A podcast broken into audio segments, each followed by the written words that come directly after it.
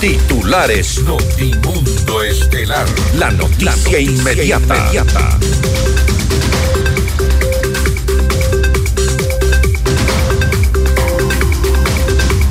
La Corte Nacional de Justicia solicita formalmente la extradición de Hernán Luque desde Argentina. La jueza Irene Pérez declara la validez de la investigación del asesinato de Fernando Villavicencio después de tres intentos fallidos por instalar la audiencia preparatoria de juicio contra los seis procesados del caso. La asambleísta por la Revolución Ciudadana, Pierina Correa, afirma que el pacto con el Partido Social Cristiano y el oficialismo está roto. El correísmo dice sentirse utilizado por sus aliados. El ex vicepresidente Jorge Glass está en calidad de peticionario de asilo político en la Embajada de México en Ecuador, afirma la canciller Gabriela Sommerfield. El movimiento Construye y el Partido Social Cristiano anuncian su respaldo a la consulta popular del presidente Daniel Novoa. Albania regresa a la lista de paraísos fiscales según el Servicio de Rentas Internas. Por unanimidad, la Comisión de Fiscalización calificó el juicio político en contra del exministro de Energía Fernando Santos Alvite. Una tonelada y media de cocaína fue decomisada en Daule, en la provincia del Guayas. En la información internacional, el presidente de Francia, Emmanuel Macron, plantea el envío de tropas en favor de Ucrania en medio de la guerra contra Rusia. La Sociedad de la Media Luna Roja Palestina suspendió sus misiones médicas en Gaza durante 48 horas por motivos de seguridad. Con el auspicio de Expreso, una costumbre para estar alerta y analizar objetivamente la realidad. Suscríbete. Posgrados UTPL. Ford, Quito Motors. Metropolitano. Tu vida es importante para mí. Programa de información apto para todo público. FM Mundo 98.1 presenta Notimundo Estelar. Noticias, entrevistas, análisis e información inmediata. Notimundo, la mejor forma de terminar la jornada bien informado. Conducción, Fausto Yepes y María del Carmen Álvarez. Dirección de Noticias, María Fernanda Zavala. Dirección General, Cristian del Alcázar Ponce. Notimundo Estelar. Desde los estudios más modernos del país. Luego de 20 días de haber sido detenido en Argentina, Hernán Luque Lecaro, por fin se abre ya el proceso de extradición formalmente desde la Corte Nacional de Justicia en nuestro país. Luque es investigado dentro del caso denominado como Encuentro. Amigos de Notimundo Estelar, bienvenidos a la información. Soy Fausto Yepes y junto a María Carmen Álvarez les acompañamos los próximos 90 minutos con lo más destacado en las noticias de estas últimas horas. María Carmen, buenas tardes. Muy buenas tardes, Fausto y amigos. Como siempre, gracias por acompañarnos en el presente espacio informativo. Revisemos enseguida nuestra agenda de entrevistas para hoy. Conversaremos con el economista Damián Larco, él es el director del SRI. Con él hablaremos acerca de la recaudación tributaria y la inclusión de Albania a la lista de paraísos fiscales. Estaremos también con la licenciada Sara Ortiz, periodista de Diario Expreso, hablando sobre el caso Metástasis. Sigue uniendo cabos. Y con el doctor Eduardo Santa Cruz, abogado en Derecho Laboral, hablaremos acerca de las reformas al Código de Trabajo que han sido aprobadas por la Asamblea Nacional y también las que han sido archivadas. Y para nuestra audiencia en Cuenca, recuerden que Notimundo es retransmitido por Radio Antena 190.5 FM. Siga el detalle de las noticias y nuestras entrevistas a través de redes sociales y en nuestras plataformas en X, en arroba Notimundo SC, en Facebook en Notimundo, en YouTube en FM Mundo Live. También puede descargar nuestra aplicación en la App Store y Google Play. Encuéntranos como FM Mundo 98.1. Somos la radio de las noticias. Bienvenidos. Le mantenemos al día. Ahora, las noticias.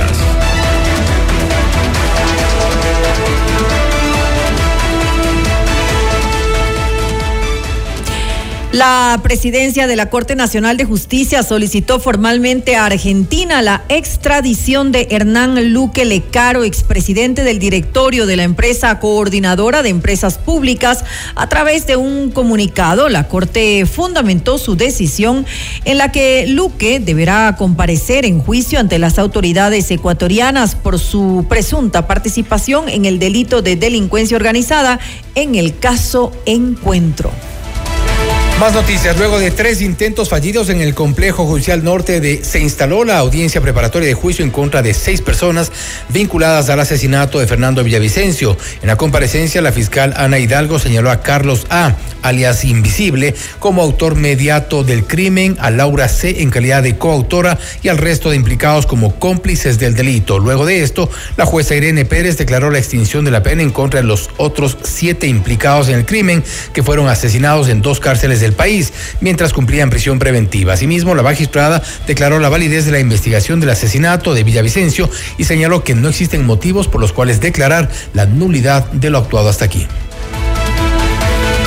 En la Escuela Superior Militar Eloy Alfaro en Quito, el presidente Daniel Novoa participó en la ceremonia militar en conmemoración de los 195 años de la batalla de Tarqui, donde agradeció a las fuerzas del orden por su apoyo en la ejecución del decreto 111 sobre la declaración de conflicto armado interno.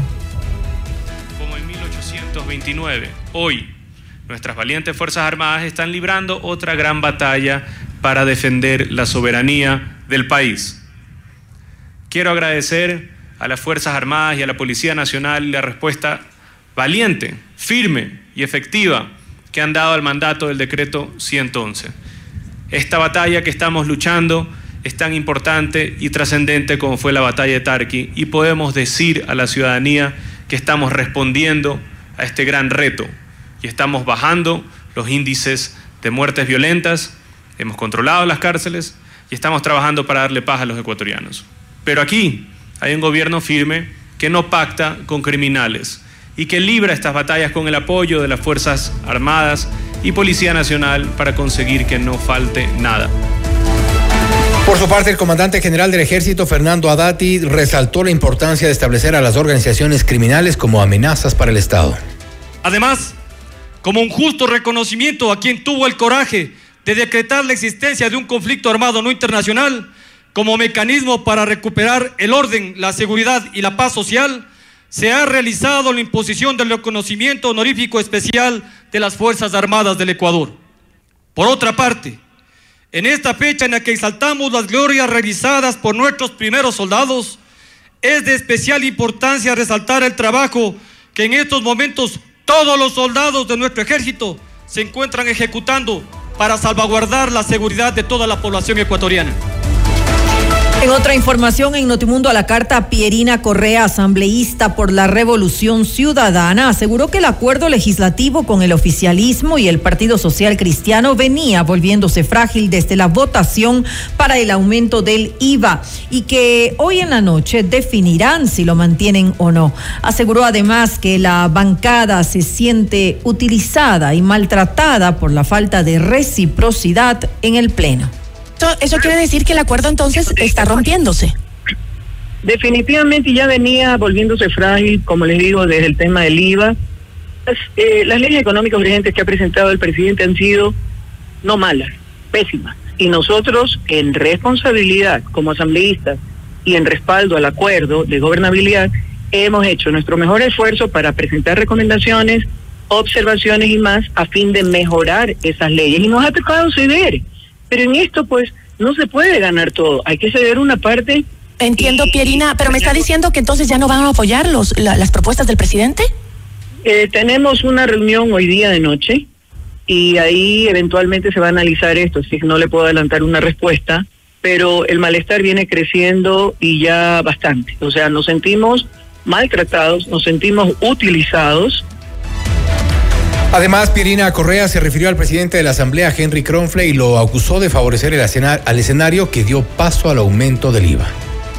Cansancio, pero no es la primera vez que el presidente de la Asamblea obra como le da la gana. Con el tema del IVA lo hizo y él es el que propicia las condiciones para, a pesar de haber sido he votado en contra, no aprobado, se lo dio igual al presidente. La ley dice el presidente no puede ejercer veto sobre lo que no ha sido aprobado, sin embargo lo hizo y encima cambió textos. Conclusión, estamos con, vamos a estar con un IVA del 13 por, del 15% a pesar de que en campaña dijo que no iba a subir impuestos. Por un lado, es en la disposición donde se amplía el tema para las formas de incumplimiento y las sanciones por razón de incumplimiento.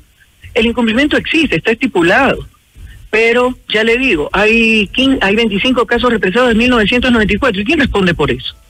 ¿Qué sanciones ha habido? Administrativas, pecuniarias, civiles, penales, lo que sea, de institución.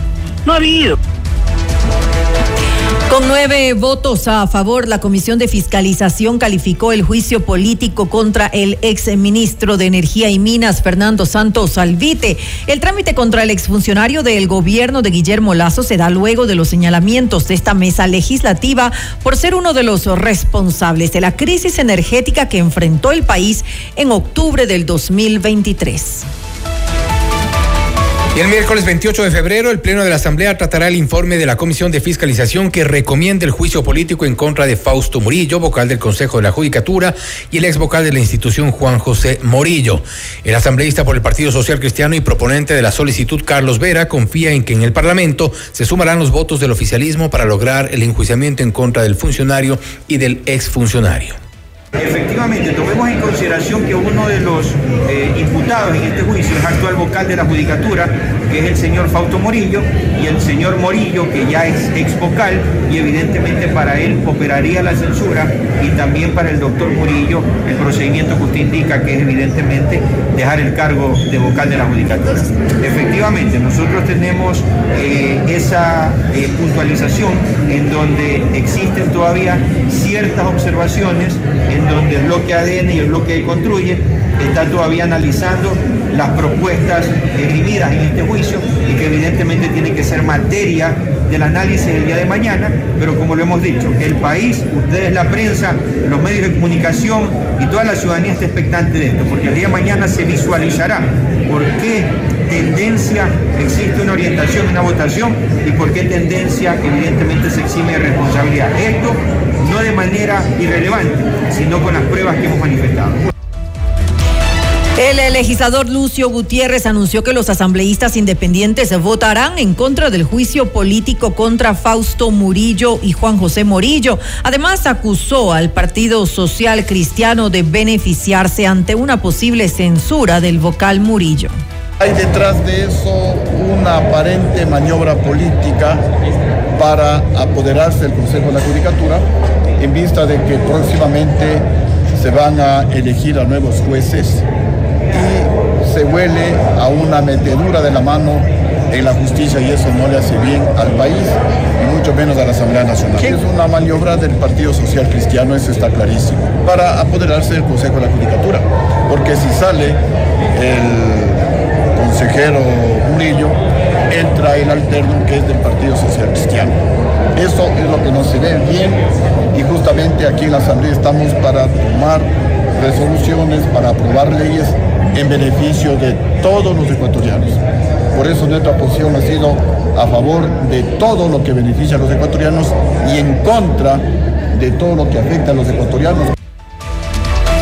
Luego de que el Consejo Nacional Electoral aprobó la convocatoria para la consulta popular y referendo planteados por el presidente Daniel Novoa, el asambleísta por el movimiento Construye Jorge Peñafiel anunció el respaldo de la bancada a ambos procesos.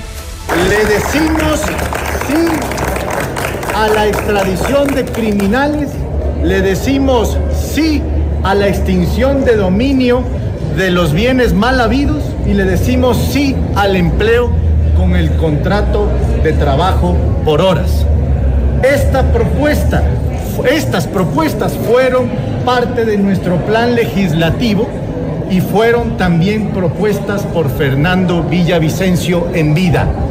El día de hoy para nosotros es un placer y un gusto poder llevar a cabo este inicio de campaña electoral por la consulta popular. Por su parte, el asambleísta por el Partido Social Cristiano Vicente Tayano confirmó que la bancada también apoyará las preguntas de la consulta popular. Definitivamente, nosotros lo hemos dicho, una consulta popular que tiene temas importantes y de hecho que recoge dos temas planteados por la bancada social cristiana. El eliminar la prohibición del arbitraje internacional, lo cual, una vez que sea aprobada, verdaderamente va a generar condiciones para que venga inversión extranjera que tanta falta le hace al país. Por otro lado, eh, la enmienda que va a eliminar la prohibición constitucional de la contratación por hora. Son temas que lo hemos venido discutiendo, los presentamos formalmente, de hecho, eh, se lo hicimos conocer el mismo 27 de diciembre del 2023 por carta al presidente de la República y están allá y los vamos a respaldar. ¿Y cómo no respaldar la presencia en las calles, en palabras sencillas, de las Fuerzas Armadas? Es una consulta que va a aportar al país y de ese punto de partida hay que respaldarla con frontalidad. Nosotros nos adherimos a los conceptos generales que son parte de esta consulta por encontrar temas coincidentes con nuestra propuesta en aquella.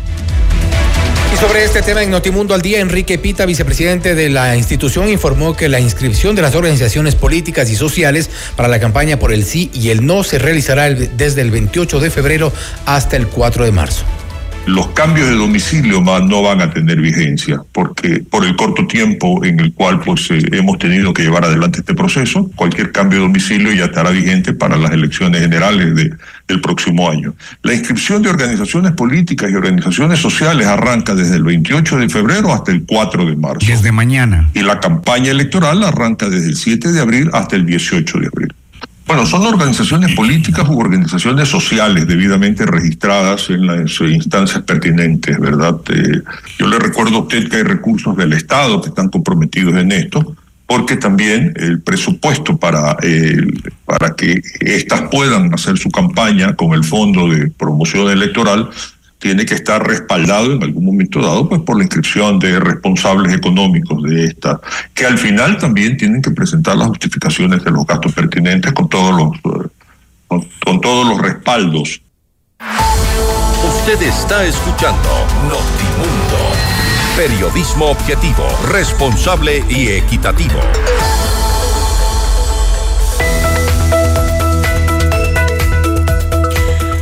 Vehículo merece lo mejor. En Forquito Motor se encuentra todo lo que necesitas junto con nuestra asesoría profesional. Mantenimientos, repuestos originales, chequeos completos y garantía en absolutamente todo. Y recuerda que no todos los talleres son expertos. Y si tienes un Ford, trátalo como un Ford. En Forquito Motors.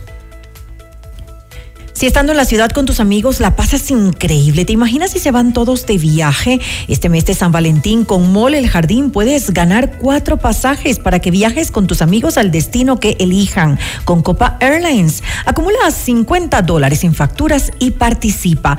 Un momento de compras en Mole El Jardín los puede llevar a donde quieran.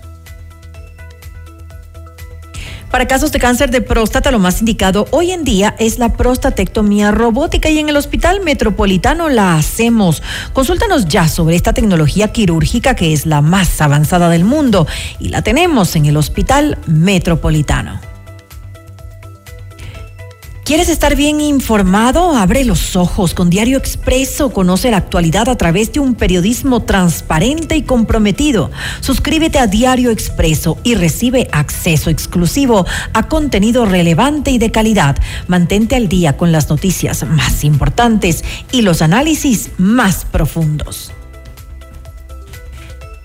Análisis detallado, riguroso y a fondo con los protagonistas de los hechos controversiales y coyunturales más importantes de Ecuador y el mundo, con los argumentos y la experiencia de Jorge Ortiz. Todos los viernes en Decisiones a las 8 horas por FM Mundo 98.1 en Quito y todas nuestras plataformas digitales. Reprise el sábado a las 12 horas y el domingo a las 10 horas. Sigue el detalle de las noticias y nuestras entrevistas exclusivas en redes sociales y a través de nuestras plataformas en X, en arroba Notimundo S, también en YouTube en FM Mundo Live. Somos FM Mundo 98.1, la radio de las noticias. Volvemos. Objetividad y credibilidad.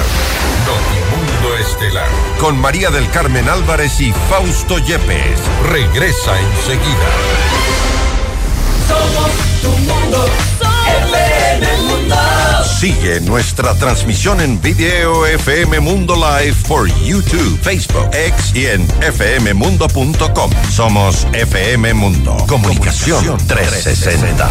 Inicio de publicidad. Hola Paco. Hola José. Necesito tu opinión Paco. Ya le tengo que llevar a mi Ford a los mantenimientos. No sé si llevarlo a la casa o buscar otra opción porque no quiero que me salga caro. José, tranquilo. Yo siempre llevo mi Ford a Quito Motors y todo va sobre ruedas. Le hacen los chequeos necesarios, me explican cualquier problema y lo mejor de todo es que te dan garantía y usan repuestos originales. No todos los talleres son expertos. Acércate a Ford Quito Motors y encuentra lo que tu vehículo necesita. Si tienes un Ford, trátalo como a un Ford. Ford, Quito Motos. Porque tu lucha es la nuestra. Llegó el PED Scan con inteligencia artificial al Hospital Metropolitano. Gracias a su innovadora tecnología, imágenes exactas e informes confiables, tomaremos las mejores decisiones para un tratamiento óptimo del cáncer. De manera precisa, confortable y con menor exposición a la radiación. Llámanos al 1-800-H-METRO o ingresen en hospitalmetropolitano.org. PED Scan del Hospital Metropolitano. Tu vida es importante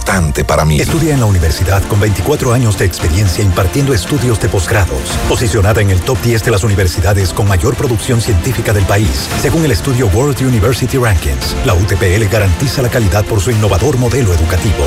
Más de 26.000 graduados de nuestros diferentes posgrados certifican la calidad educativa de nuestros programas de cuarto nivel.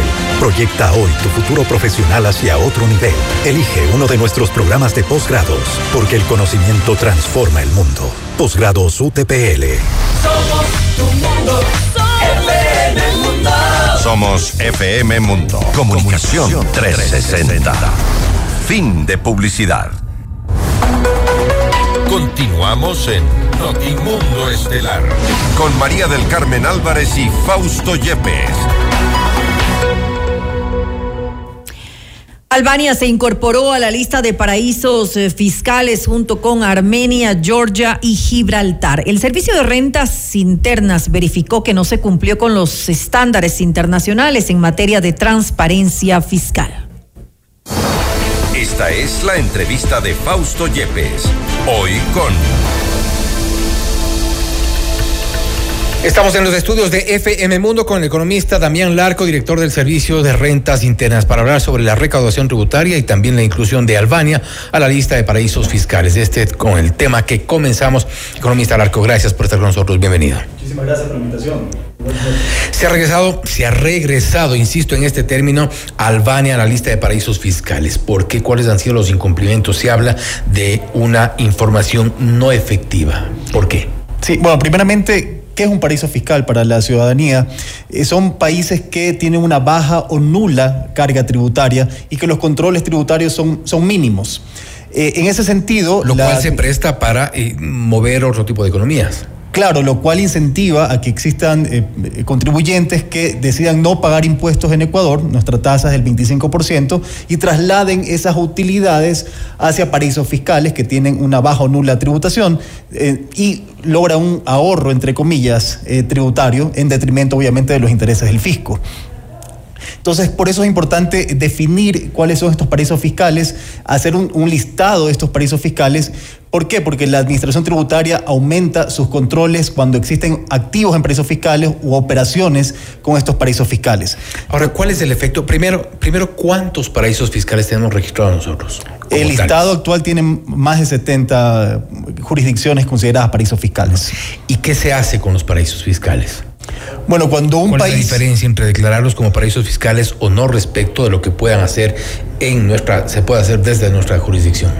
Bueno, cuando un país es considerado paraíso fiscal, existen varias eh, restricciones u aumentos de, de retenciones. Por ejemplo, cuando se hace un pago al exterior, eh, a una compañía que no esté domiciliada en paraíso fiscal, la retención es del 25%. Sin embargo, si está domiciliado en un paraíso fiscal, esta retención aumenta del 25 al 37%. ¿Por qué? Porque hay una presunción, hay una presunción de que se estarían trasladando utilidades hacia ese paraíso fiscal y por eso aumenta la retención. Por eso también es importante identificar los paraísos fiscales. Luego también los controles en las operaciones aumentan, los controles tributarios por parte del Servicio de Rentas Internas. ¿Por qué? Porque se presume que eh, la operación o eh, la transacción que existe con este paraíso fiscal es realizado como si fuera entre partes relacionadas. Entonces allí hacemos controles muy específicos, muy rigurosos, exhaustivos sobre estas operaciones con los paraísos fiscales. Ahora bien, este, eh, y, volvemos a la parte inicial, se ha regresado a Albania porque en septiembre del 2022, no sé si me corrige, pero fue eliminada de la lista de los paraísos fiscales Albania y hubo ciertos compromisos asumidos en el gobierno del presidente de entonces Guillermo Lazo, compromisos que no han sido cumplidos. Bueno, eh, nosotros en Ecuador tenemos una normativa legal que establece tres condiciones para que un país sea calificado como paraíso fiscal o no. Si se cumplen dos de estas tres condiciones, automáticamente debería ser incorporado en el listado de paraísos fiscales. ¿Cuáles son estas tres condiciones? Una es que eh, este país no eh, permita que existan compañías de papel en la jurisdicción, es decir, compañías que no realicen una actividad económica sustancial dentro de esa jurisdicción. es decir, puede ser una compañía que no tenga activos, que no tenga empleados, sin embargo es una compañía que genera rentabilidad porque se, traspasarían utilidades a esa, a esa compañía. Otra condición es que no tenga un intercambio efectivo de información es importante recordar que Ecuador tiene un acuerdo con el Foro Global de la OSD que permite el intercambio automático de información con cerca de 100 jurisdicciones y eh, Albania es uno de ellos. Y luego tenemos eh, la tercera condición es que eh, la tarifa de impuesto a la renta de ese país sea inferior a un 60% de la que rige en Ecuador. Ahora, el análisis que hemos hecho nosotros al momento es que este país pues permite que eh, existan compañías que no desarrollen sustancialmente eh, su actividad económica dentro de esa jurisdicción. Lo segundo es que este acuerdo de intercambio de información que tenemos hay un reporte a la fecha que indica que ese, eh, ese intercambio no es satisfactorio. Albania no cumple satisfactoriamente con el intercambio de información. satisfactoriamente? ¿Qué tipo de reportes han recibido respecto de Albania? Como le decía, la OSD, el Foro Global, que es un organismo de la OSD, hace esta, esta, este intercambio de información, es el que regula el intercambio de información y constantemente evalúa que los países intercambien de forma adecuada eh, esta información. Y el, último reporte que tenemos es que Albania no comparte o no, no comparte eh, de esta información de forma satisfactoria. Es un reporte internacional, no lo hacemos nosotros. Exacto, y de acuerdo con lo del foro global, pero y omite información, y envía información equivocada, quizá incompleta. La información es incompleta, no es, eh, no es la adecuada que se requiere para los controles que debe hacer la administración tributaria. Entonces, como no cumple esta condición de un intercambio efectivo de información, es que hemos eh, decidido reincorporar a Albania en el listado de paraísos fiscales, que fue sacado del listado en octubre del, del año 2022 durante la administración de Guillermo Lazo. Ahora bien, eh, economista Larco, hay un registro desde el 2017 al 2023 de ingreso de alrededor de mil albaneses y muchas de las investigaciones apuntan a que ingresaban con documentos falsos, ingresaban como supuestas personas dedicadas a los negocios y esto se había detectado, detectado que no era así. Son parte de los motivos, de las razones que abonaron para que el Servicio de Rentas Internas incluya nuevamente a Albania en la lista de paraísos. Los motivos de la Administración Tributaria para incluir o sacar un país del listado de paraísos fiscales son estrictamente técnicos, de acuerdo a lo que indica la ley, que son estas tres condiciones que le había mencionado, y nos hemos basado en estos parámetros técnicos que están establecidos en la norma. ¿Qué importancia tiene esta decisión del Servicio de Rentas Internas en el contexto de lo que hemos eh, visto en estos últimos meses? En el caso Encuentro, por ejemplo, eh, las famosas denuncias de la, mafia, de la mafia albanesa, de la presencia de la mafia albanesa en nuestro país, calculan que alrededor de 16 años desde que se permitía el ingreso eh, de, ciudadanos de, de, este sector del mundo acá. Entonces, la ¿Esto tiene alguna relación también? ¿Cómo podremos contextualizar la decisión del Servicio de Rentas Internas con esto que ha sido noticia en los últimos meses? Bueno, la disposición del presidente Daniel Loboa es un combate decidido en contra del crimen organizado, la evasión tributaria. Y en este sentido, eh, nosotros como Servicio de Rentas Internas, por disposición del presidente Daniel Loboa, hemos hecho un convenio con eh, el Servicio de Rentas Internas, la UAFE, el Ministerio del Interior, el Ministerio de Gobierno eh, y la, la para trabajar en forma conjunta en contra de estos delitos financieros. Nosotros, eh, como parte de la Administración Tributaria, lo que combatimos es la evasión tributaria y por eso ha sido importante actualizar el listado de paraísos fiscales. Ahora, en este...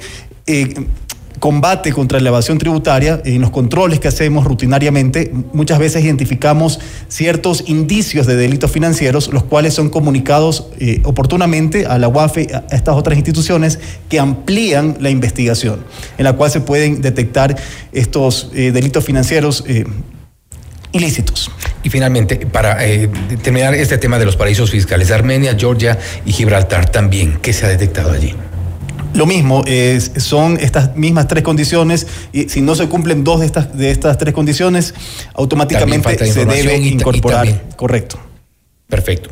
Ahora, hablemos de la recaudación tributaria. ¿Cuáles son las metas para este 2024? Hablamos del impuesto al valor agregado, que es uno de los temas que sin duda está en, en, en, el ambiente. Ahora también es parte del debate político, sin duda, pero por supuesto de la ciudadanía que está pendiente de ese pago por un lado y cuál va a ser la respuesta ya en cuanto a las finanzas? Bueno, eh, recientemente se presentó la proforma presupuestaria. Así es y eh, nosotros hacemos también eh, la, proyección de la recaudación del año 2024. Hemos hecho esta proyección en base a la Ley de Eficiencia Económica y Generación de Empleo y es importante destacar aquí que cuando nosotros recibimos la administración del Servicio de Rentas Internas, la proyección de la recaudación del año 2024 eran mil millones de dólares menos con respecto al 2023. ¿Qué hicimos nosotros?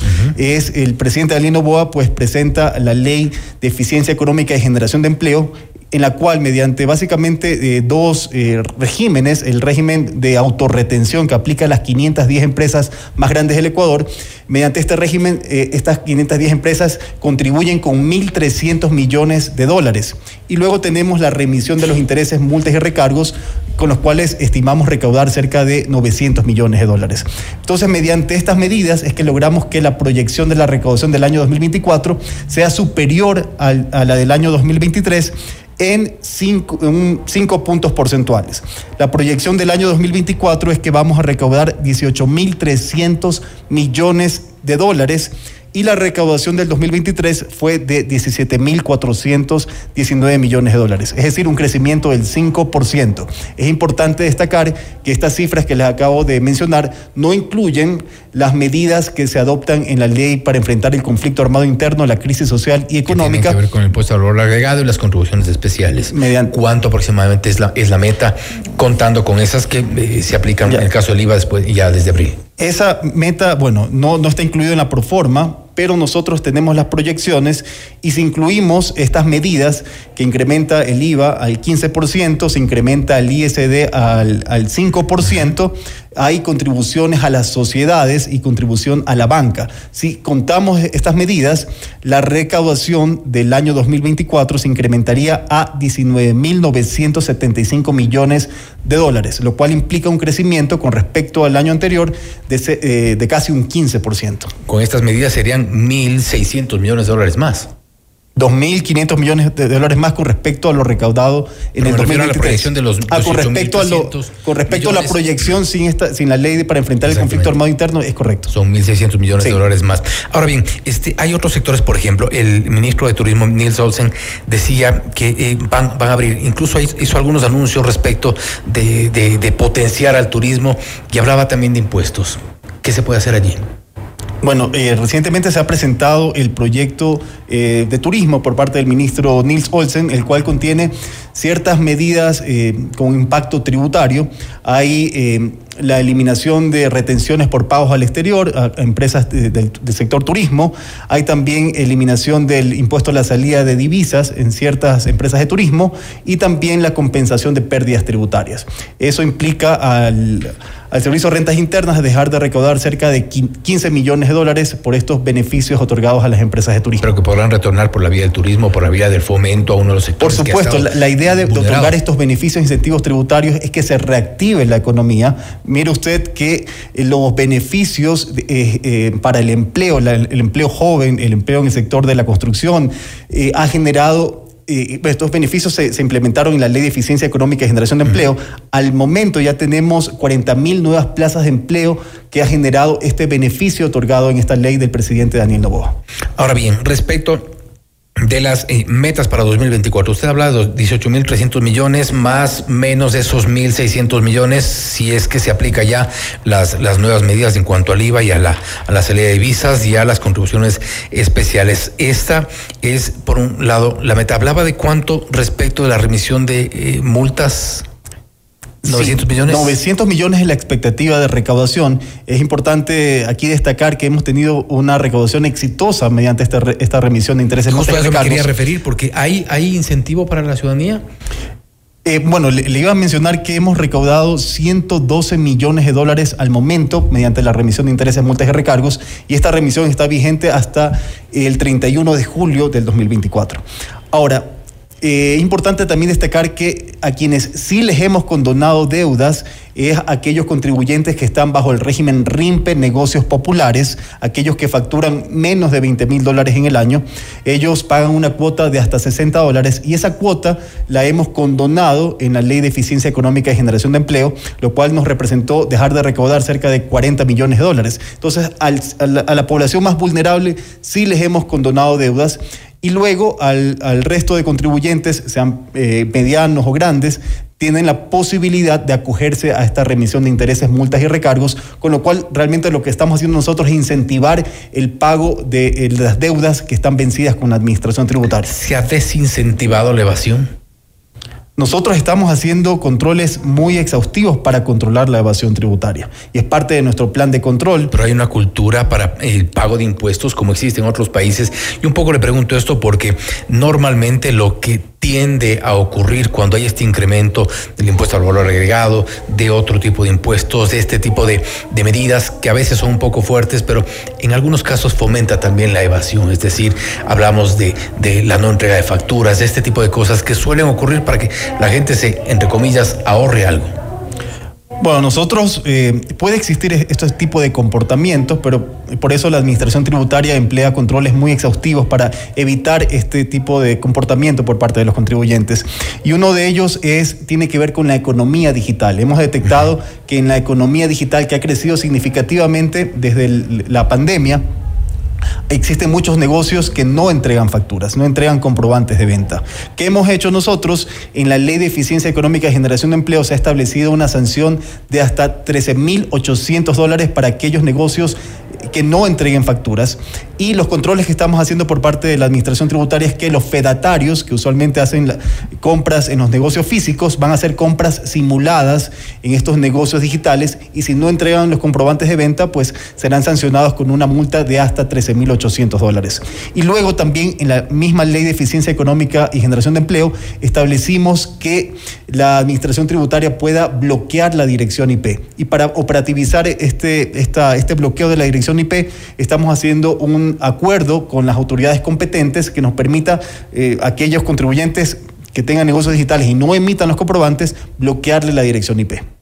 Importante el fomento de la cultura tributaria y también importante, por supuesto, la respuesta de las autoridades. Economista Larco, nuevamente gracias por haber estado con nosotros. Muchísimas gracias por la invitación. Gracias. Y el economista Damián Larco, director del Servicio de Rentas Internas, hablando sobre la recaudación tributaria que en, para este 2024 se ha proyectado en 18.300 millones de dólares, sin contar con las medidas recientes del incremento del IVA, el incremento a la salida de visas y también las contribuciones especiales. Por eso se estima será un incremento adicional de recaudación sobre los 1.600 millones de dólares. No obstante, también hemos conversado sobre la inclusión de Albania a la lista de paraísos fiscales. También están Armenia, Georgia y Gibraltar. Los controles serán más exhaustivos y también el cruce de información con otras instituciones, como por ejemplo la Unidad de Análisis Financiero y Económico. Esto es Notimundo Estelar, siempre bien informados.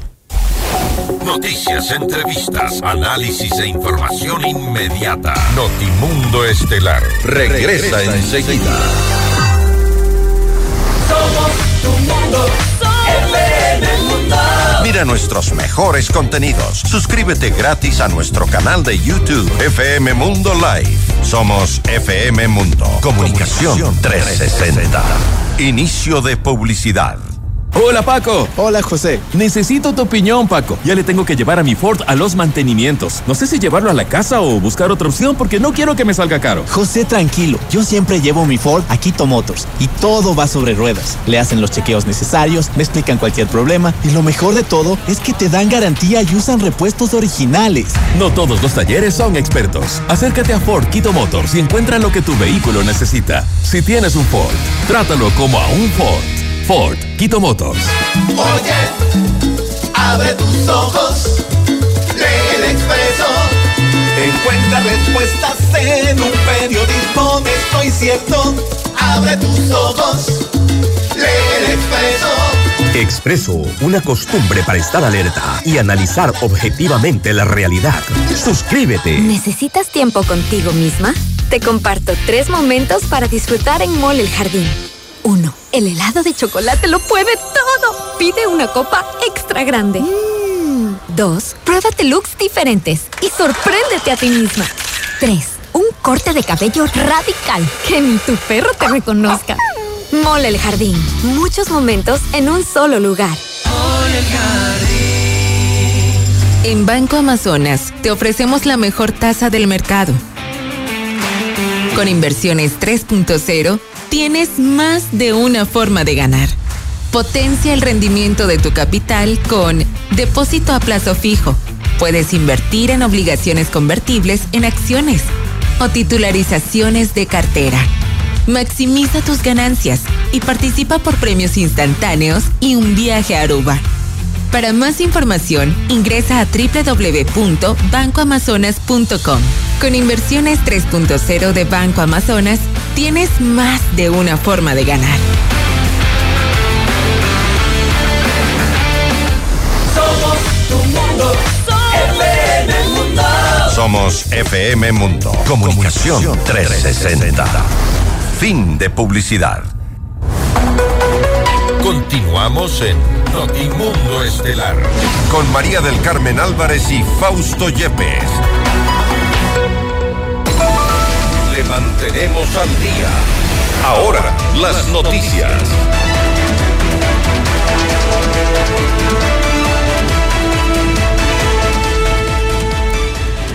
Luego de que el Consejo de Gobierno de Galápagos aprobara el aumento de la tarifa de ingreso a las islas para turistas nacionales y extranjeros, el asambleísta por el Partido Social Cristiano, Lenín Rogel, pidió al gobierno central que se revea esta medida debido a que afectaría el flujo de visitantes.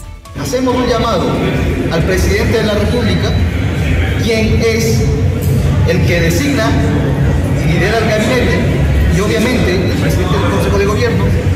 parte del gobierno central, para que exista una revisión de las mismas, ya que este tipo de medidas afectan especialmente al turismo con base local.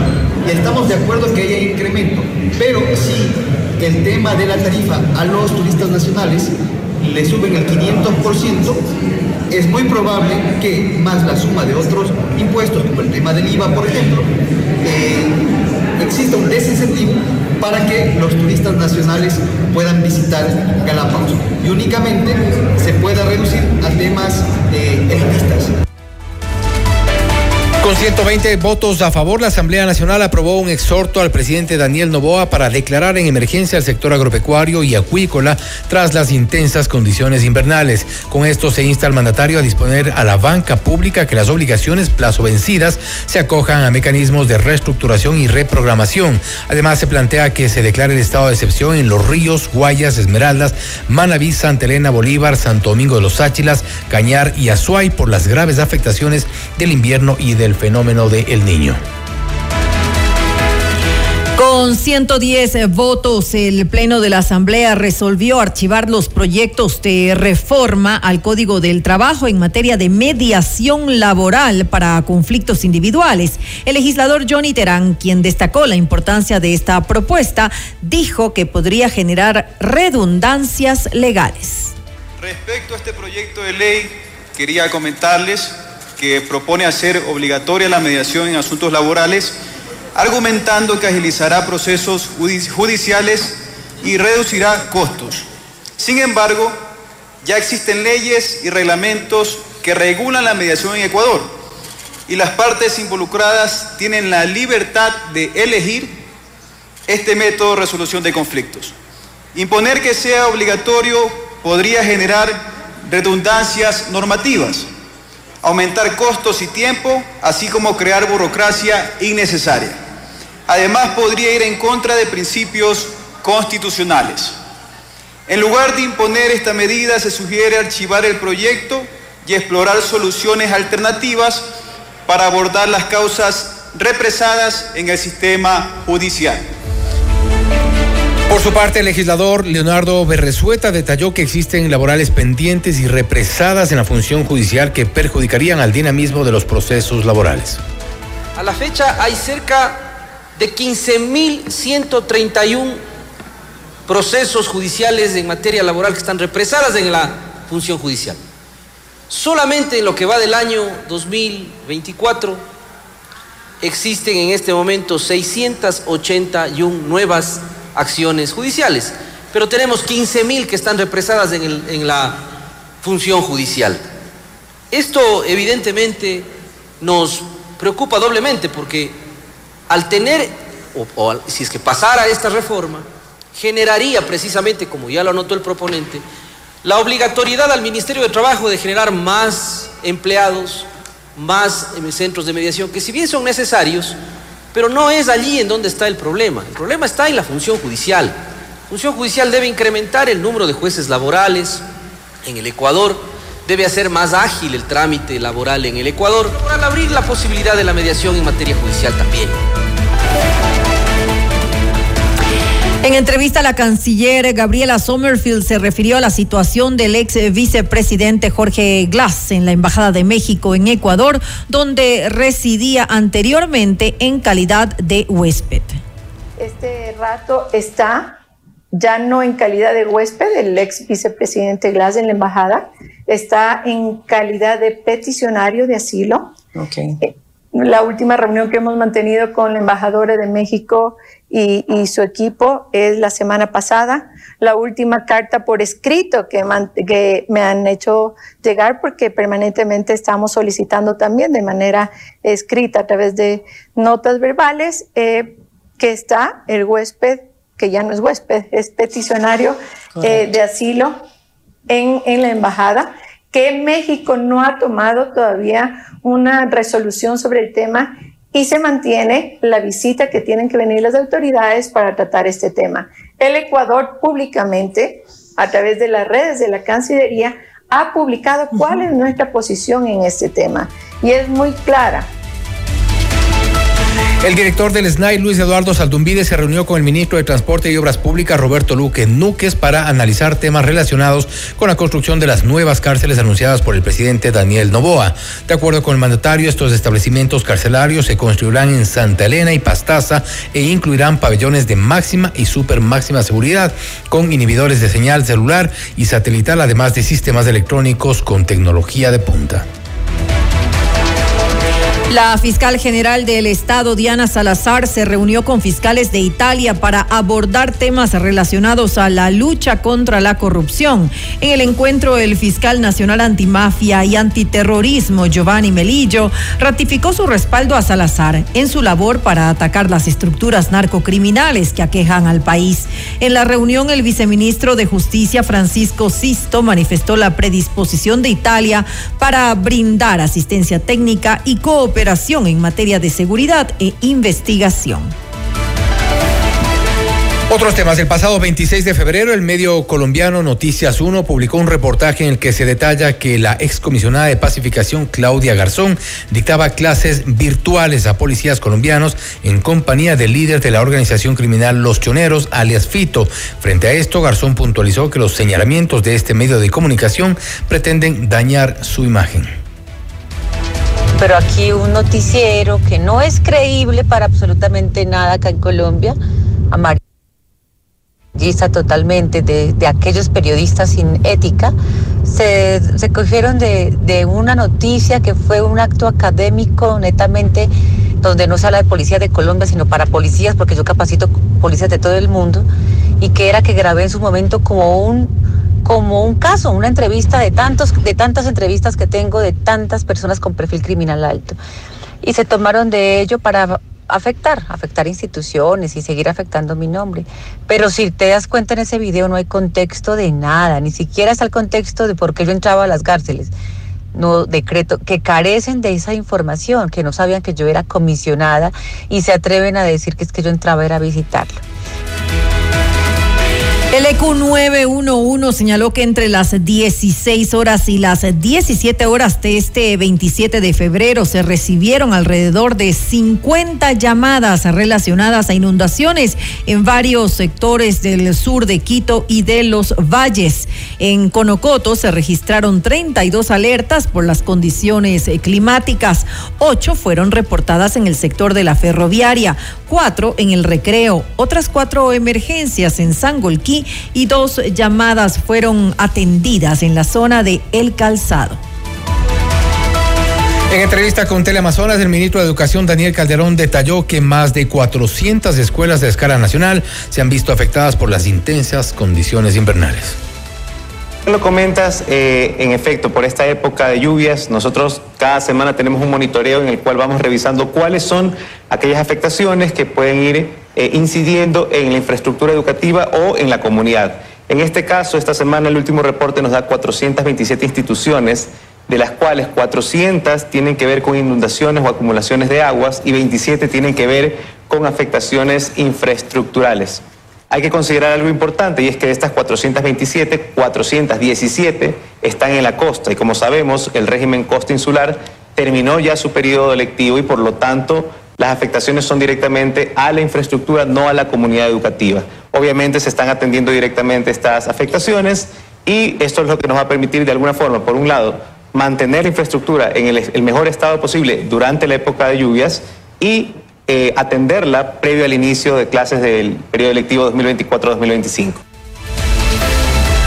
Una tonelada y media de cocaína fue decomisada por la policía tras un operativo en Daule, en la provincia del Guayas. De acuerdo con las autoridades, la sustancia pretendía ser enviada a mercados internacionales. La incautación se dio en una vivienda de la zona que albergaba las más de 15 millones de dosis de droga. La policía señaló que el alcaloide era movilizada o en diferentes autos con modificaciones en su estructura original hasta arribar a distintos lugares lugares que funcionaban como centros de acopio. Usted está escuchando Notimundo. Periodismo objetivo, responsable y equitativo.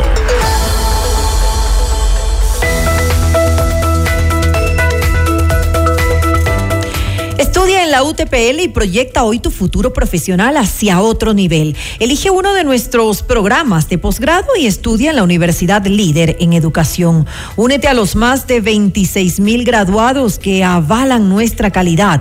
Posgrados UTPL. Tu vehículo merece lo mejor. En Forquito Motor se encuentra todo lo que necesitas, junto con nuestra asesoría profesional, mantenimientos o repuestos originales, chequeos completos y garantía en absolutamente todo. Y recuerda, no todos los talleres son expertos. Y si tienes un Ford, trátalo como un Ford. En Forquito Motors.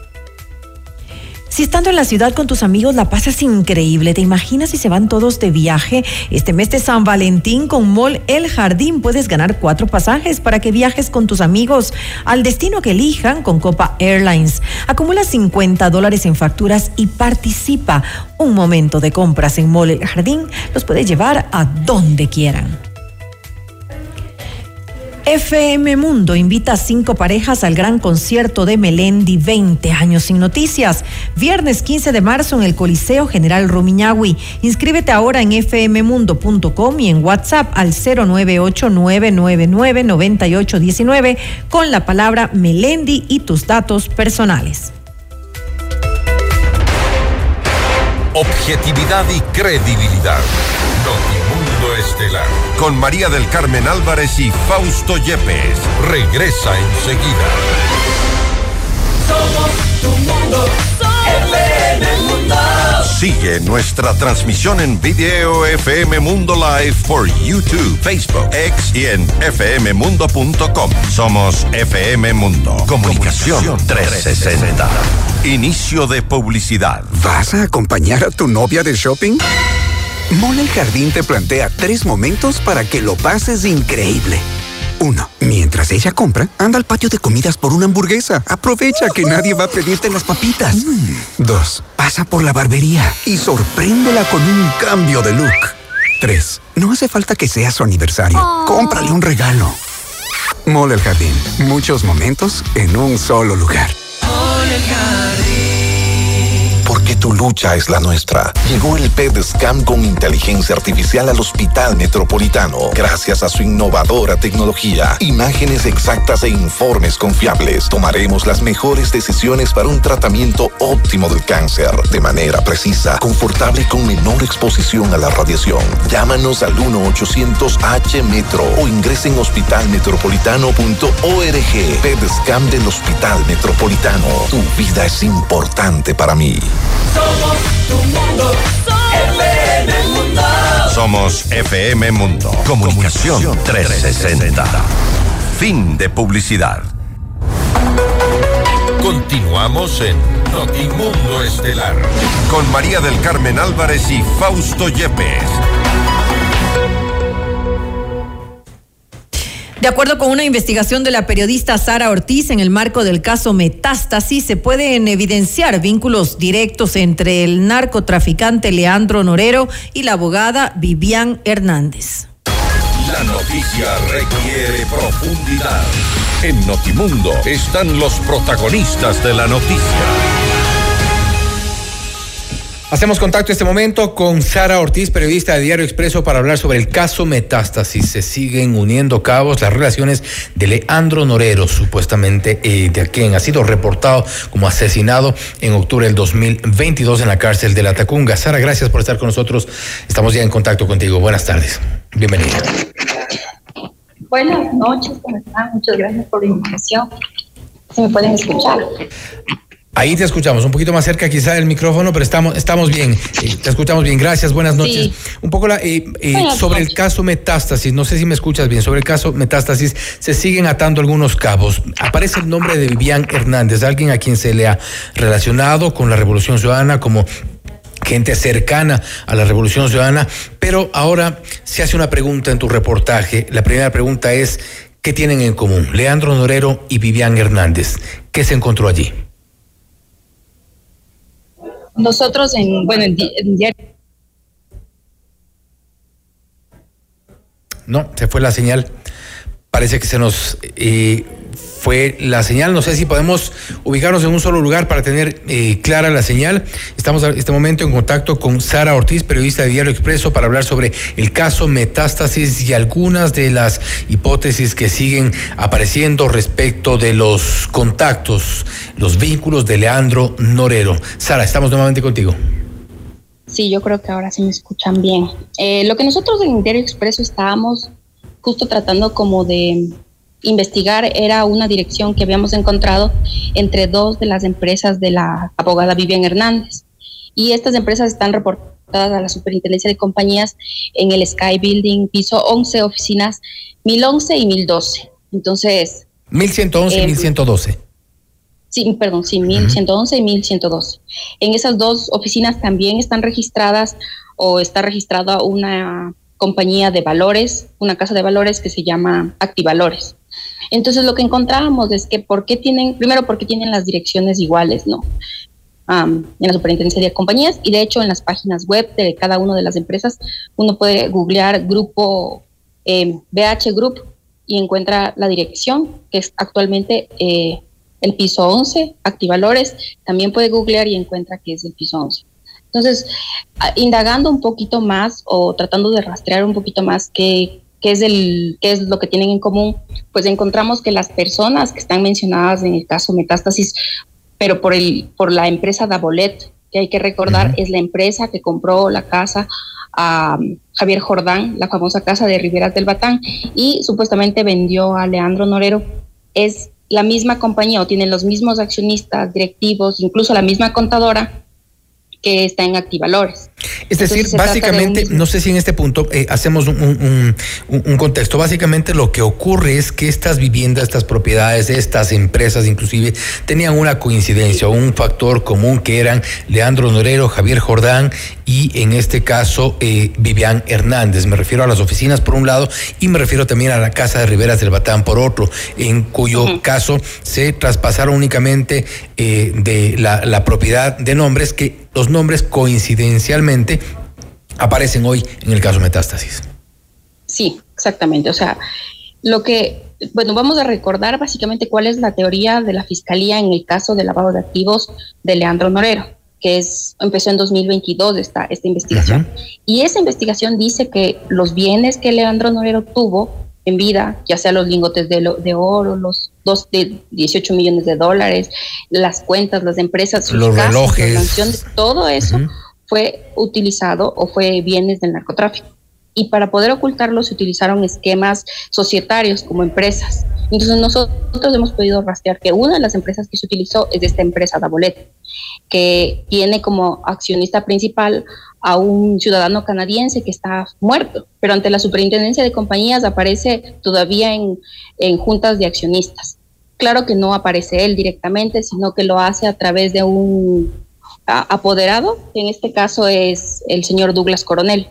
Entonces, nosotros podemos encontrar que el mismo apoderado, Douglas Coronel, es también el apoderado de Activalores. Entonces hay como estas coincidencias de nombres, coincidencias de direcciones, hay coincidencias de que se tratan de empresas, igual Activalores es bueno, es una empresa que está vinculado al manejo, o, ellos sí operan en, todo el sistema bursátil, en la bolsa de valores de Quito y Guayaquil, pero también eh, ellos, por ejemplo, estas personas de Activalores, como estábamos viendo el señor Douglas Coronel, eh, que es abogado y representante legal, pues de esta persona también fallecida, pero esta persona también está relacionada con PM, PMB Group o PMB Negocios, que es una empresa igual que maneja o que se, se, encarga de hacer esquemas societarios, pero también esquemas fiduciarios. Ellos tienen como la elaboración de estas estos fideicomisos en donde por debajo pues están los verdaderos beneficiarios, pero siempre están como ocultos. Ahora, esto, esto es lo que ocurre ahí. Ahora, eh, vemos algunos nombres también que aparecen y se los eh, menciona en este reportaje. Dice, a esta coincidencia se suman nombres ya conocidos en el laberinto, en este laberinto que usted, que eh, tú acabas de mencionar. Por ejemplo, Liliana Loaiza Proaño, Byron León Panta, su padre Heracio León Ruiz, Douglas Coronel, que lo has mencionado ya, Alejandro Tumbaco, entre otros. Son gente que estaba siempre relacionada en este laberinto societario que nos lleva al mismo lugar, es decir, a Leandro Norero. Y nos lleva también al mismo lugar físico, o sea, para la superintendencia de compañías hay, hay casi una veintena de compañías que, están eh, domiciliadas en el piso 11 del, del Sky Building y exactamente pues en tres oficinas que todas tienen en común lo mismo, o sea, las mismas empresas, los mismos contadores, los mismos secretarios de juntas, los mismos representantes legales, abogados, gerentes o accionistas, son empresas que están dando la vuelta alrededor de, todo esto, pero lo más, lo interesante es que dan la vuelta alrededor también de las empresas y las propiedades de Leandro Norero. Ahora, Vivian Hernández está ahora investigada por un caso de presunto lavado de activos y es precisamente eh, eh, la Fiscalía está impulsando este proceso. Eh, en su momento se realizó un allanamiento y es ahí que nace un poco el nombre de Vivian Hernández y este y, se ha dicho tiene cercanía o tenía cercanía con la Revolución Ciudadana.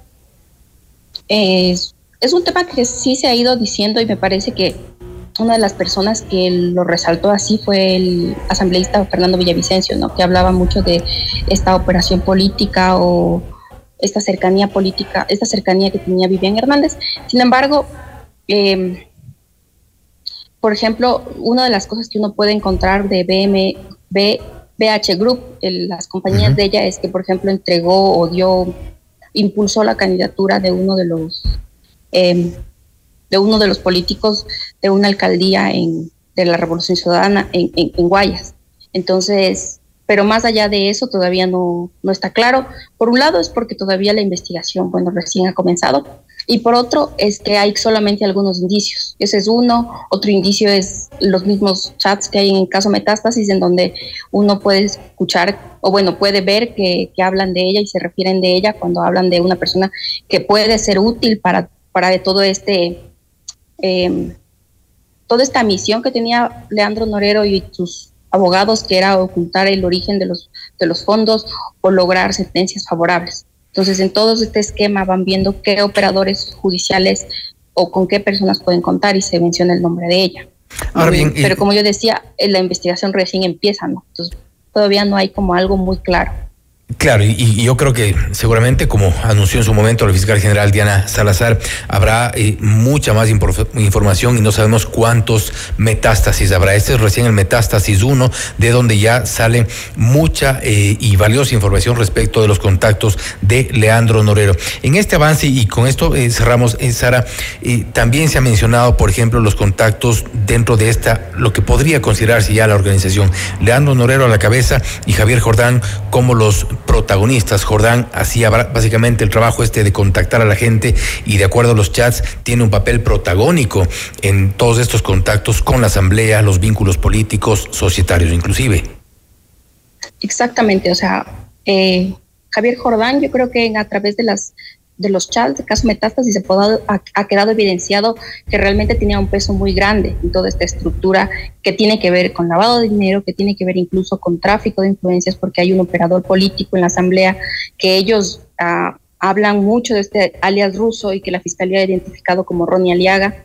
Eh, hablan también de otros políticos que están en las alcaldías, hablan de empresas a, través de las cuales se puede lavar dinero, hablan de bienes, ya sea propiedades en Ecuador, en Colombia, en, España, y hablan también mucho de utilizar a personas que tengan como, digamos, un perfil eh, empresarial, alguien que parezca un empresario, pero que realmente, para ponerle como nombre, ¿no? O sea, un testaferro, pero que realmente el último y la persona beneficiaria de ese bien es Leandro Norero y también es Javier Jordán.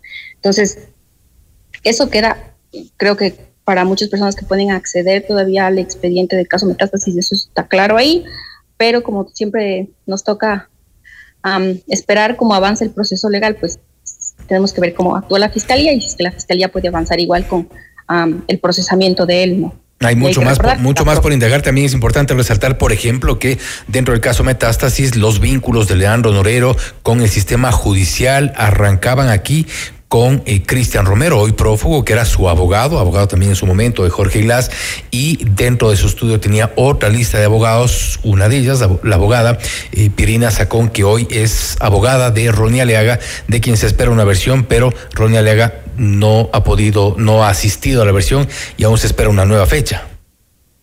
Sí, em, justamente el tema de, por ejemplo, cuando uno puede ver los chats y cómo llega a Javier Jordán o cómo llegan al abogado Cristian Romero es a través de, o sea, cuando se llega a, ver esta conexión es porque antes, hace años, uno puede encontrar que ya existió. Ya existió, por ejemplo, Cristian Romero y todo su estudio jurídico haciendo habeas corpus para liberar al, a, Daniel Salcedo o a Galo Bucarán. Entonces, detrás de esto, y hay un chat donde Javier Jordán dice que Daniel Salcedo es su hombre y es básicamente él es el, jefe de él porque dice trabaja para mí, pero nadie se ha dado cuenta.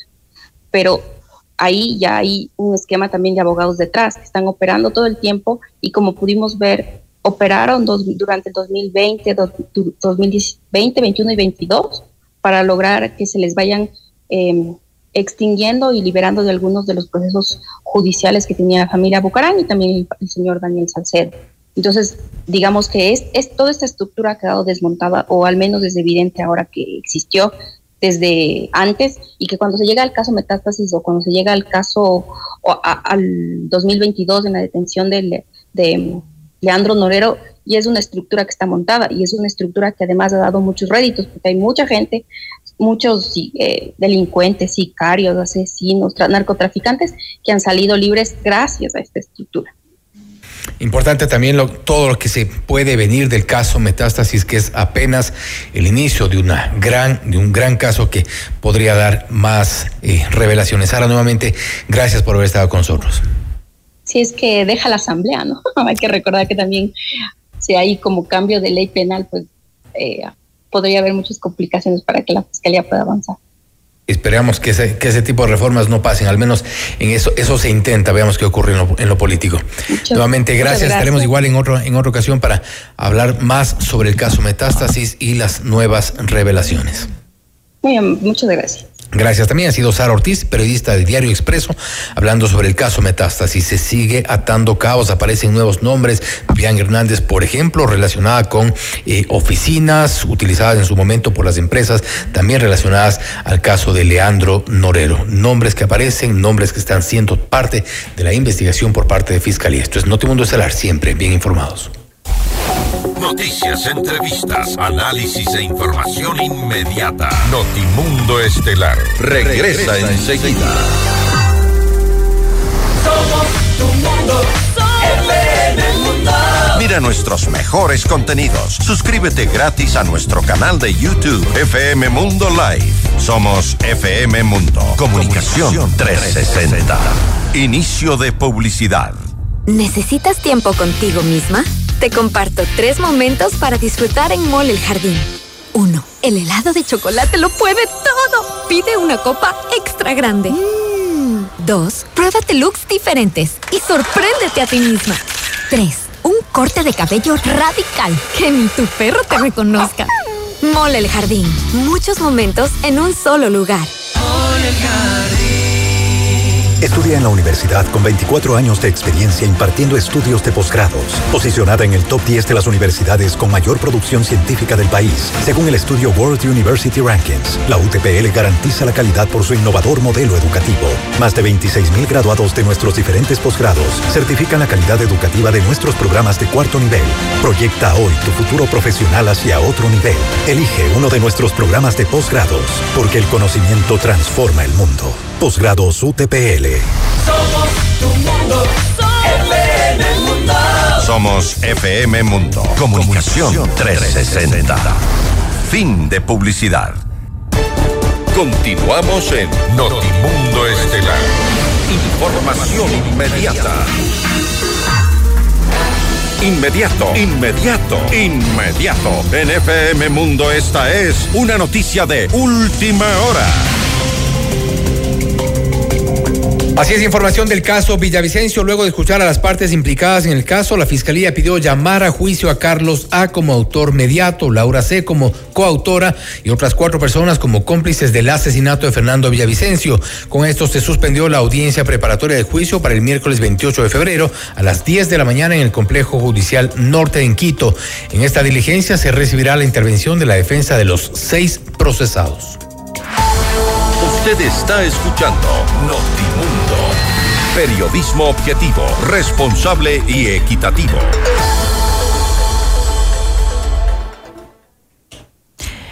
Para prevenir y sancionar la violencia y acoso laboral, la Asamblea Nacional aprobó por unanimidad un paquete de reformas al Código de Trabajo y a la Ley Orgánica de Servicio Público. Vamos más allá de la noticia. Notimundo Estelar en FM Mundo con María del Carmen Álvarez. Nos acompaña a esta hora el doctor Ecuador Santa Cruz. Él es abogado en Derecho Laboral. Doctor Santa Cruz, muy buenas noches y gracias por acompañarnos. Le saluda María del Carmen Álvarez. Muy buenas noches, muchas gracias. Aquí para servirle. Doctor Santa Cruz, antes de hablar sobre este paquete de reformas que fue aprobado por la Asamblea Nacional, hablemos sobre lo que ocurrió esta tarde, cuando hace pocas horas eh, fue archivada en, sesión eh, de, la Asamblea Nacional el proyecto de reformas al Código de Trabajo en materia de mediación laboral para conflictos individuales de trabajo. ¿Qué decir, pues, ante esto? Eh, la justificación es que ya existen leyes y reglamentos suficientes para esto eh, y que las partes tienen pues la libertad de escoger eh, diferentes métodos para, para eh, resolver estos conflictos laborales. ¿Está usted de acuerdo en, en, esta decisión que se ha tomado? Por supuesto, porque es algo que ya existe. En el Código Orgánico Procesal, ¿verdad? De procedimiento, usted encuentra que la gran mayoría de procesos tienen fases, ¿correcto? Entre esas, la de mediación, en la cual el juez, sin comprometerse y que los criterios que vierta dentro de esa conversación amigable entre las partes para ver si solucionan el asunto en ese momento procesal. Eso no convierte en modo alguno al juez en prevaricador por dar una opinión. Es decir, ya existe la mediación dentro del Código Orgánico General de Procesos. En el ámbito laboral individual, que son procedimientos sumarios, los jueces están obligados a qué? A provocar una, un acercamiento entre las partes, a lograr un arreglo amistoso, siempre y cuando no se violen, por supuesto, los derechos del trabajador. Es decir, que abundar con más eh, reformas al Código Laboral, cuando ya existe la mediación, en el ámbito procesal dentro de los juicios individuales de trabajo realmente era, era inoficioso. No era, necesario. De más reformas y más artículos innecesariamente. Ahora, sin embargo, el legislador Leonardo Berresueta, lo escuchábamos hace pocos minutos, que eh, decía que, que existen actualmente acciones laborales pendientes y represadas en la función judicial y que de alguna manera esto hubiera generado eh, obligatoriedad de que eh, se incorporaran mayor número de empleados y centros de mediación para agilitar esto que se encuentra represado al momento. A ver, a ver. La mediación, al igual, al igual que el arbitraje, es uno de los métodos alternativos de solución de conflictos. Hay incluso la ley de arbitraje y mediación. Esto es algo que ya existe.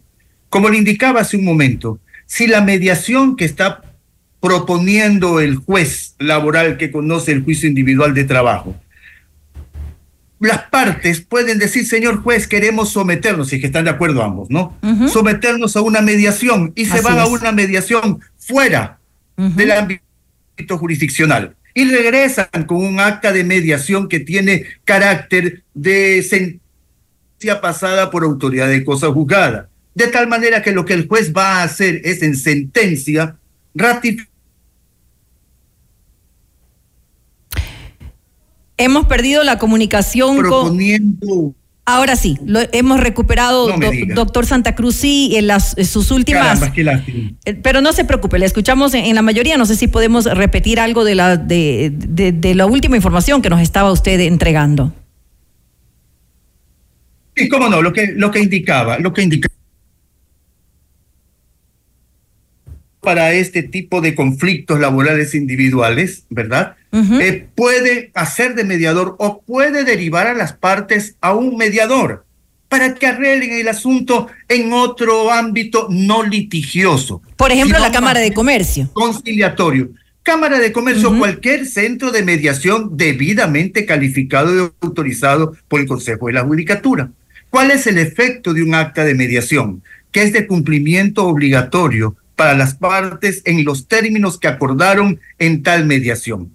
Pero ojo, algo debe quedar muy en claro, que tal mediación, que tal conciliación y hasta transacción no debe violentar los derechos del trabajador, porque conocemos de que hay algunos derechos que definitivamente no son eh, materia de transacción, pero otros, otros tantos, se los puede acomodar, se los puede arreglar. ¿Para qué? Primero, que va a tener una solución inmediata, por no decir instantánea.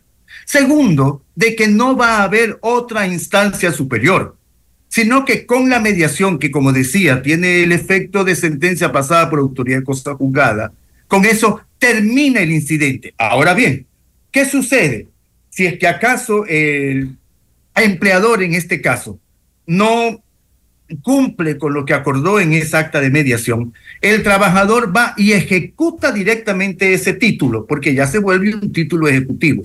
No tiene que entrar a analizarse si lo despidieron, no lo despidieron, si le pagaron, no le pagaron, sino ejecutar los términos constantes en el acta de mediación.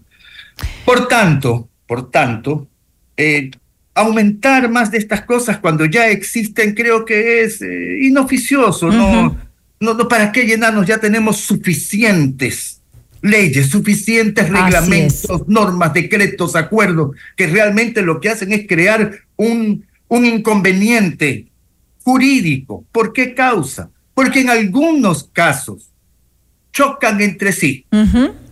Y ahí tenemos que ir en cambio a otra instancia de carácter constitucional para que se declare inconstitucional tal o cual reglamento, norma, acuerdo, resolución, ley, etcétera. Hubiera generado entonces mayores problemas. Ha sido acertada entonces la decisión de la Asamblea Sí, sí, Nacional. yo no le veo, Ahora, yo no le veo ningún problema. Claro que cada quien tiene su opinión, ¿no? Ahora. Pero en caso, la, la opinión es de la práctica, derivada de la práctica, del ejercicio.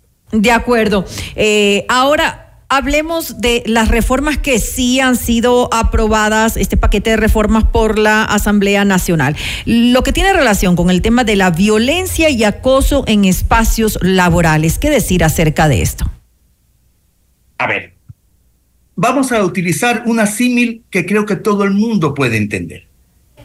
De un tiempo a esta parte, bueno, cuando yo era muchacho, cuando yo era muchacho, medio curso, que como dicen los muchachos mismos, ¿no? Se le cargaban al que consideraban el más débil, el más feo, el más gordo, el más tonto, etcétera.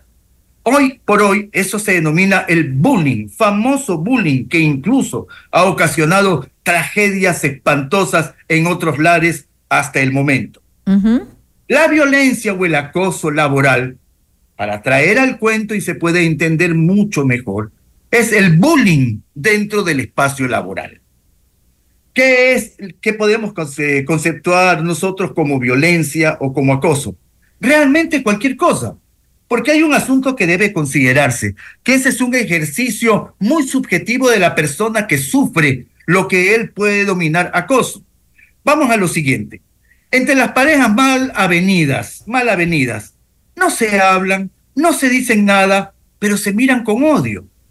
Y eso se convierte incluso en violencia psicológica, en este caso contra la mujer, lo cual es denunciable, lo cual es justiciable, y lo sacan al que mira feo de la casa por mirar feo a su mujer y le está ocasionando un trastorno psicológico, sin llegar a otro tipo de violencia, trayéndolo al, al ámbito laboral. ¿Cuál es la violencia? ¿Cuál es el acoso? Violencia, cualquier tipo de comportamiento, expresión, práctica dirigida a menoscabar la integridad y la dignidad de un compañero de trabajo, de un subalterno, e incluso en algunos casos, porque en el 2017 ya se habló sobre esto, eh, se llamaba Ley para la Prevención. Para la prevención, hoy estamos hablando para la erradicación, es decir, para exterminar, así cual fuere una plaga, exterminar del ámbito laboral lo que consiste- se puede considerar violencia. Acoso. Acoso es el hostigamiento. Eso es el acoso. Nosotros conocemos, porque ya somos grandes, conocemos de que el, el- el hostigamiento tiene muchas presentaciones, muchas variedades en las cuales las personas, las personas con el fastidio de que ya no te quiero ver la cara en mi trabajo, en mi empresa, o simplemente te tengo fastidio porque no somos monedita de oro para caerle bien Claro, a todo el mundo. cuando ya pasa esa, cuando ya pasa a ser, cuando ya pasa a ser un tema de abuso. Pero qué decir, por ejemplo, hablemos de uno de, de- de- de los puntos y es el que eh, se debe respetar el, el tiempo de descanso y dice, bueno, no se puede eh, exigir a, a los a los empleados eh, cuando están fuera de horario eh, laboral a pues eh, eh, determinadas eh, actividades en, torno a su trabajo. Eh, incluso eh, existe un- una de las disposiciones es que se, contempla esto vía telemática, es decir, no se puede enviar un correo, no se puede enviar tal vez un WhatsApp pidiendo algo de, que tenga relación con el trabajo. Esto de alguna manera que ahora se consideraría una infracción laboral, podría prestarse también para algo de exageración por parte de los empleados, porque es normal que fuera de horario de trabajo eh, en algún momento, no de forma repetitiva, eh, pues se pueda tratar algún tema eh, relacionado con el trabajo. Te lo pongo de la siguiente forma. Como decíamos, todo esto es muy subjetivo. Partamos de algo. Todos quienes trabajan bajo relación de dependencia o incluso sin relación de dependencia, los que estamos dedicados al libre ejercicio y que no tenemos un empleador sino que nosotros mismos somos liberos, independientes y atendemos nuestra clientela. ¿Acaso yo consideraría acoso de parte de un cliente que me llame un domingo? Sí, es molestoso. ¿Quién va a decir que no? Es molestoso. Pero a veces hay circunstancias Así que es. ameritan la tal llamada. Claro. Vámonos a, a los extremos que usted indicaba. Yo llamo después de cierre de mi oficina al empleado que cierra el despacho. Todos los días. Oye, si cerraste bien los candados. Doctor, usted me está acosando. Ah, es de locos, pues.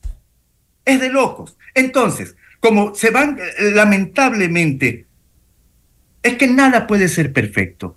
Nada puede, ninguna ley. Y es subjetivo, usted lo decía. nosotros una enciclopedia británica de 50 mil tomos para poder eh, anotar todas las cosas que pueden suceder y que deben tener una sanción, una gratificación, lo que fuere. Eso es imposible. Entonces nos vamos a las generalidades. Pero en esas generalidades es que se van creando estos vacíos. De tal forma que, lógico, el empleador va a sentir fastidio. ¿Y cómo no le va a coger fastidio? Perdóneme. Al trabajador al que se lo llama a las seis de la tarde, cerraste bien la oficina y se vaya a molestar. Y como lamentablemente el proyecto de ley, perdón, la ley, la ley ya aprobada por la Asamblea, dice una o varias veces. Es decir, que a la primera llamada que le hago al trabajador a preguntarle en este caso, que estoy siendo muy doméstico, ¿no? A este caso de que si cerró la oficina, vaya y me denuncie, pues. Así es. Vaya y me denuncie, ¿qué es lo que va a lograr con esto, por favor? Yo también Y lo estaba voy a viendo así. decir muy francamente, te odio malagradecido. Porque es lógico, pues es una reacción humana. Ahora, si yo espero que sean las 3 de la mañana para llamarle a preguntar, oye, ¿cerraste la oficina? Por favor, pues. O sea, hay unos rangos de tolerancia que deben ser entendidos, pero ¿cuál es el problema? El problema radica también en que se vuelve muy, muy discrecional de parte de las autoridades del trabajo establecer si esto es o no es o puede ser considerado acoso. Por favor, hay cosas que por su propio peso caen. Acoso, el subalte, perdón, el compañero de trabajo, el jefe inmediato, el dueño de la empresa, el chofer de la empresa, que le anda haciendo propuestas no aceptadas ni aceptables a la secretaria o a la señorita de contabilidad. Por supuesto que eso debe ser condenado, castigado y separado, porque hay la figura del visto bueno, ¿verdad? Claro que sí. el visto bueno no es sino la autorización que uno logra de la autoridad del trabajo para separar a un trabajador porque ha incurrido en tal o cual causal.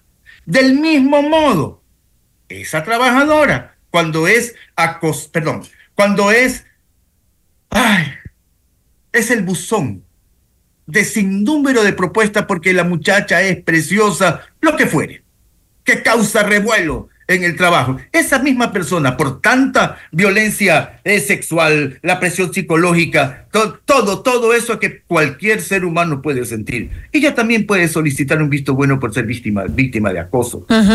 En esos casos, realmente, a ver, y otra cosa que debemos considerar, de que esto no es tan sencillo como que yo voy y digo, este María del Carmen, eh, María del Carmen Álvarez, ¿verdad? Sí. Me, me, me está haciendo propuestas, ya quisiera yo. Me está haciendo propuestas. Eh, oiga, ¿y cómo le hace las propuestas? No es que e- ella me queda mirando raro. Por favor, todo tiene que ser demostrado. No puede ser que con mi sola aseveración yo dañe su buen nombre o en sentido inverso, que usted piense que por haber mencionado su nombre de esta manera un poco atrevida, yo estoy acosándola o le estoy violentando.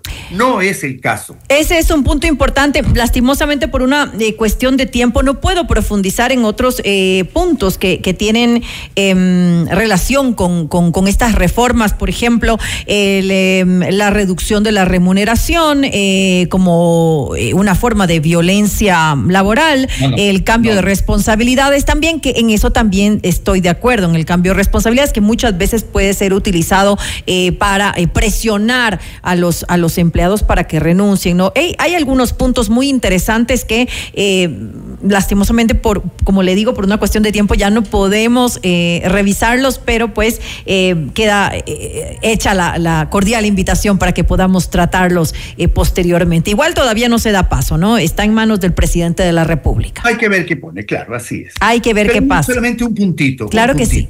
El tema, el tema este de la reducción o el cambio de ocupación, eso ya existe en el Código de Trabajo. Y si el trabajador no acepta, eso es causal de visto bueno, pues, a favor del trabajador.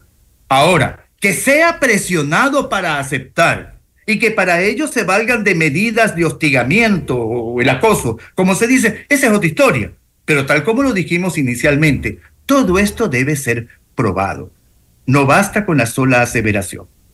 Sin lugar a dudas, esto, esto es importante. Le quiero agradecer nuevamente al doctor Ecuador Santa Cruz, él es abogado en Derecho Laboral por habernos acompañado en este espacio. Con todo gusto. Una muy buena noche. Igualmente.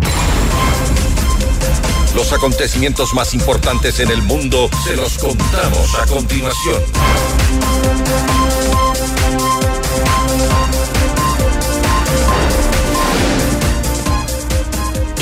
El presidente de Argentina, Javier Milei, ordenó la prohibición del uso del lenguaje inclusivo y de todo lo referente a la perspectiva de género para la administración pública. Así lo informó el portavoz de la Casa Rosada, Manuel Adorni, quien fundamentó esta decisión en el hecho de que el español es el lenguaje que contempla a todos los sectores del castellano. Con esto queda prohibido el uso de la letra E en palabras como ella, todos, todas, entre otras.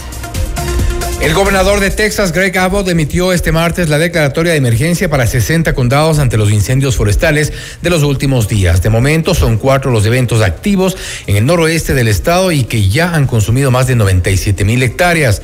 Los vientos favorecen de tal manera que fuego que por segundo se quema la proporcional de una cancha de fútbol. Las autoridades han evacuado ya a las personas que viven en Henfield, Roberts, Armstrong, Gray y Moore. El presidente de Francia, Emmanuel Macron, planteó la posibilidad de enviar tropas europeas en apoyo a Ucrania en medio de la guerra contra Rusia. El mandatario adelantó que se creará una nueva coalición para suministrar misiles de mediano y largo alcance. Asimismo, la Unión Europea anunció que más de 150 mil millones de dólares serán destinados a esta asistencia en temas humanitarios. Sin embargo, enfatizó que enviar tropas a la zona de guerra implicaría un paso drástico en materia internacional. La Sociedad de la Media Luna Roja Palestina suspendió sus misiones médicas coordinadas en Gaza durante 48 horas ante la falta de garantías de seguridad para los heridos y enfermos. La organización humanitaria también acusó a Israel de no acatar con los mecanismos acordados con las Naciones Unidas para el cumplimiento de las labores de rescate y de atención médica. Hasta aquí las noticias en Notimundo Estelar. Volvemos mañana con más información y entrevistas. Gracias, como siempre, y que tengan una muy buena noche. FM Mundo 98.1 presentó Notimundo Estelar. Noticias, entrevistas, análisis e información inmediata. Notimundo, la mejor forma de terminar la jornada bien informado. Conducción, Fausto Yepes y María del Carmen Álvarez. Ingeniería de sonido, Mauro Olivo. Redacción y redes sociales, Daniel Ocaña. Esteban Cislema. Dirección de noticias, María Fernanda Zavala. Dirección general, Cristian del Alcázar Ponce. Notimundo Estelar.